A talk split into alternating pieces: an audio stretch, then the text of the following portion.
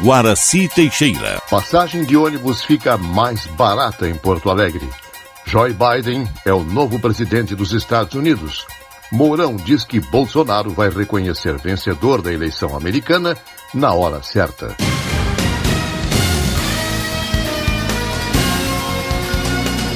Estação da Notícia. Joe Biden é o novo presidente dos Estados Unidos. O resultado final saiu neste sábado, mesmo com quatro estados ainda em apuração. Ele e sua vice Kamala Harris discursaram neste domingo e Biden disse que se reunirá com a equipe de transição para criar uma força-tarefa no combate ao coronavírus nos Estados Unidos. Mais sobre a vitória de Biden você ouve ainda nesta edição. Governo recebe dois pedidos de reconsideração das bandeiras. O mapa preliminar da 27ª rodada do distanciamento controlado recebeu até este domingo dois pedidos de reconsideração. De acordo com o governo do estado, as solicitações partiram de regiões classificadas em bandeira vermelha para que permanecessem em bandeira laranja. Conforme o mapa preliminar divulgado na sexta-feira, o Rio Grande do Sul está com três regiões consideradas como de risco epidemiológico alto: Cruz Alta, Ijuí e Santo Ângelo. As regiões de Bagé e Erechim, por sua vez, foram classificadas como de risco risco baixo e estão na bandeira amarela. As outras 16 regiões Covid permanecem na bandeira laranja.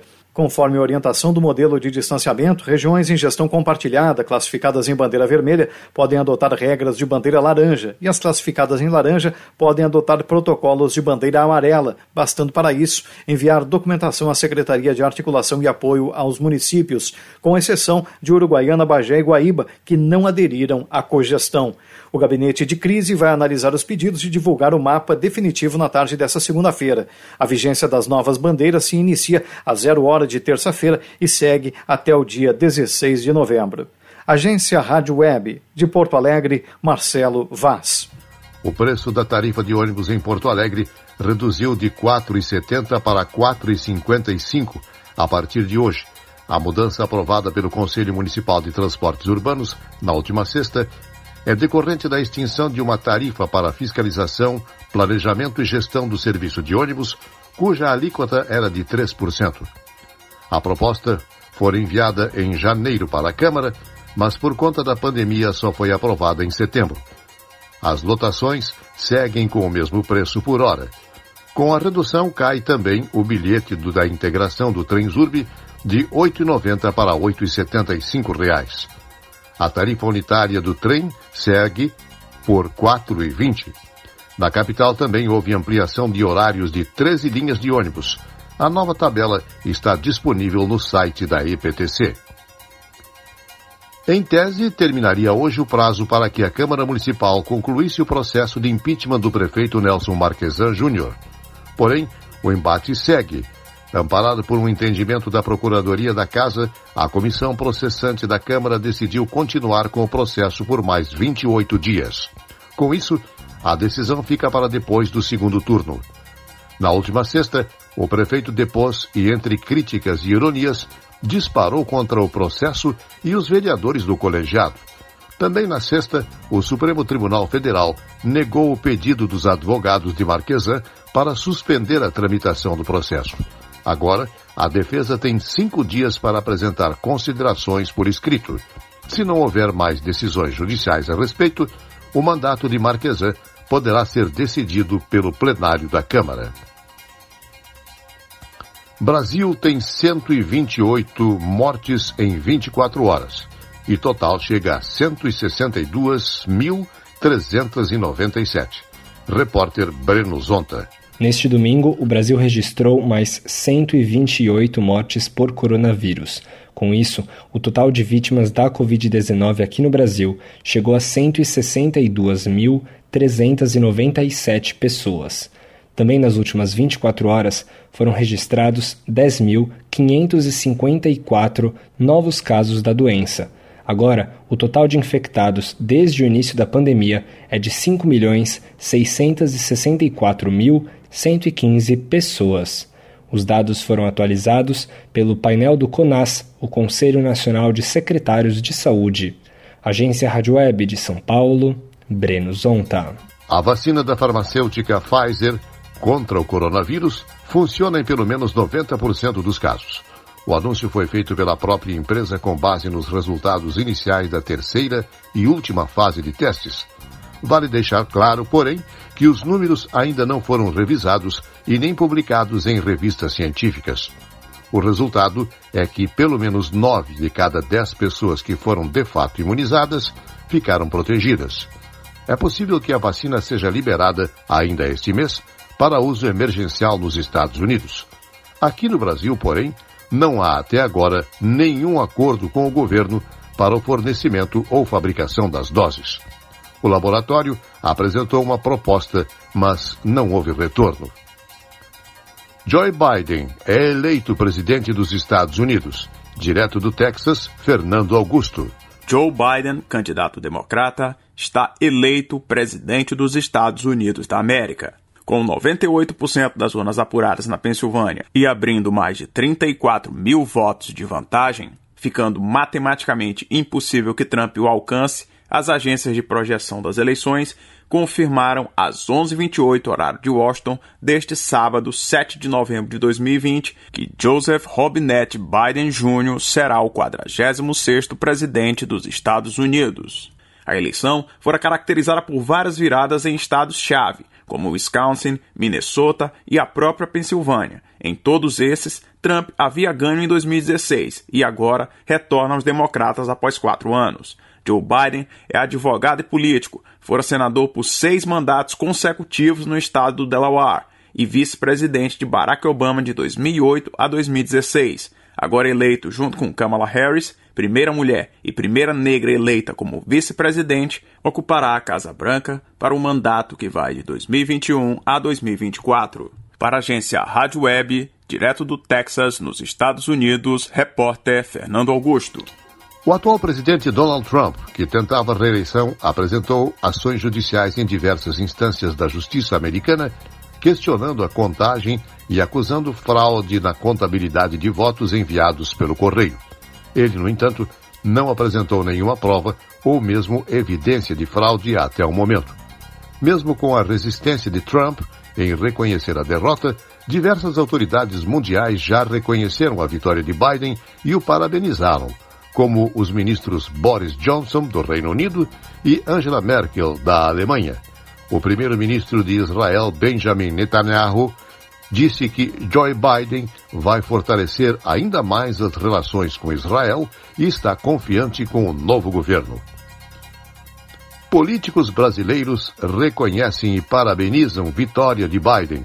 Repórter Larissa Mantova. A vitória de Joe Biden nas eleições presidenciais dos Estados Unidos tem repercussão no Brasil. Neste sábado, alguns políticos, como o governador de São Paulo, João Dória, e o presidente da Câmara dos Deputados, Rodrigo Maia, publicaram mensagens reconhecendo e parabenizando o candidato eleito.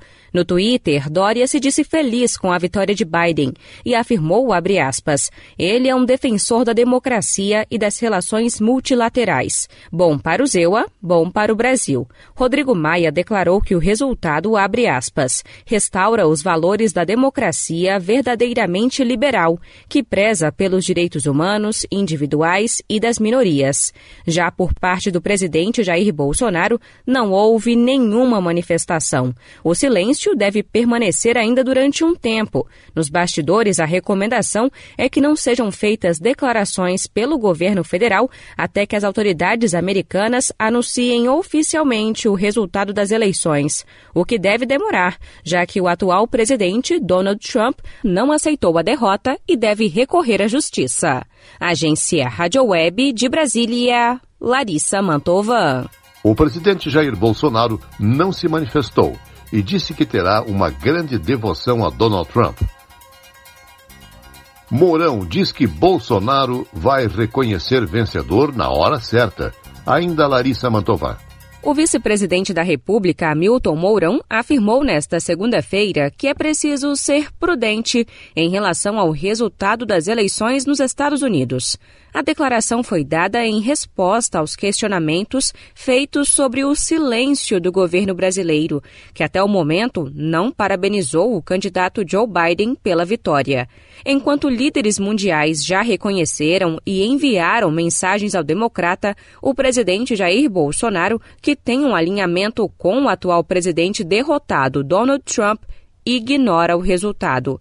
Segundo Mourão, Bolsonaro vai se posicionar, mas no momento certo. Aguardo o posicionamento do presidente da República. Né? Eu estou vendo é o seguinte: até o presente momento, né, a, a, forma como se desenrolam as coisas nos Estados Unidos é diferente daqui do Brasil. Não têm tribunal eleitoral, essas coisas todas. Então, julgo que o presidente está aguardando terminar esse imbróglio aí de discussão se tem voto falso, não tem voto falso, para dar o posicionamento dele. E eu acho que é óbvio que o presidente, na, na hora certa, vai transmitir os cumprimentos do Brasil ao, a quem for eleito. O resultado das eleições nos Estados Unidos é questionado pelo atual presidente Donald Trump.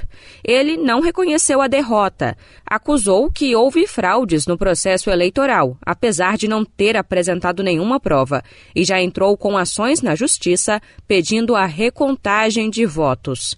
As eleições norte-americanas encerram oficialmente no dia 14 de dezembro, quando os delegados representantes dos estados registram os votos.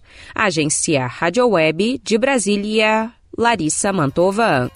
O ex-juiz Sérgio Moro se reuniu em Curitiba neste domingo com o apresentador da Rede Globo, Luciano Huck, para criar uma chapa para as eleições presidenciais de 2022. Os dois haviam feito a primeira reunião no dia 30 de outubro para iniciarem as conversas. Moro e Hulk ainda não definiram os nomes, mas já estão estruturando uma possível candidatura à presidência e vice-presidência da República. O velório da cantora Vanusa começou na manhã desta segunda-feira e foi restrito apenas aos familiares, parentes e amigos mais próximos em função das regras sanitárias da pandemia do coronavírus. Vanusa tinha 73 anos e faleceu na madrugada desse domingo em Santos, litoral paulista, de insuficiência respiratória. Vanusa estava internada em uma clínica de repouso há dois anos em função do mal de Alzheimer. Vanusa começou sua carreira na Jovem Guarda, mas foi na década de 70 que ela alcançou o sucesso nacional, tendo mais de 20 álbuns gravados e mais de 3 milhões de cópias vendidas. Imunização de crianças caiu pela metade em alguns países. Direto da Rádio ONU News, em Nova York, Mônica Grayley. Duas agências das Nações Unidas estão chamando a atenção para os riscos da falta de vacinação de crianças durante a pandemia do novo coronavírus. Em comunicado conjunto, o Fundo da ONU para a Infância, o Unicef, e a Organização Mundial da Saúde, OMS, manifestaram preocupação com a queda de até metade da imunização contra doenças como poliomielite em alguns países. Ambas as agências lançaram um chamado urgente para salvar milhões de vidas. A interrupção foi causada pela suspensão dos serviços devido à Covid-19 e o receio de contágio com a pandemia, incluindo a infecção dos agentes de saúde. O diretor-geral da OMS, Tedros Ghebreyesus, afirmou que a crise do coronavírus teve um efeito arrasador, especialmente em serviços de imunização em todo o mundo. Mas, ao contrário da pandemia, contra a qual ainda não existe uma vacina, o mundo tem os elementos para combater a polio e o sarampo. O Unicef e a OMS informaram que cerca de 655 milhões de dólares são necessários para fechar as lacunas perigosas em países de renda média que não recebem a assistência da Aliança de Vacinas Gavi. Desse montante, calcula-se que 400 milhões vão ser necessários para responder ao surto de pólio em 2020 e 2021. A chefe do Unicef, Henrietta Ford, afirmou que o mundo não pode permitir que a luta contra a pandemia mortal afete outras doenças. Da ONU News, Mônica Grayley, em parceria com a agência Rádio Web. Estação da Notícia. Um serviço jornalístico da Rádio Estação Web. Noticiário geral da agência Rádio Web.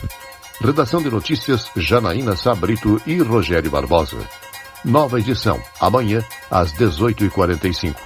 Fique agora com Natália Eli e o programa Fábulas Encantadas. Boa noite.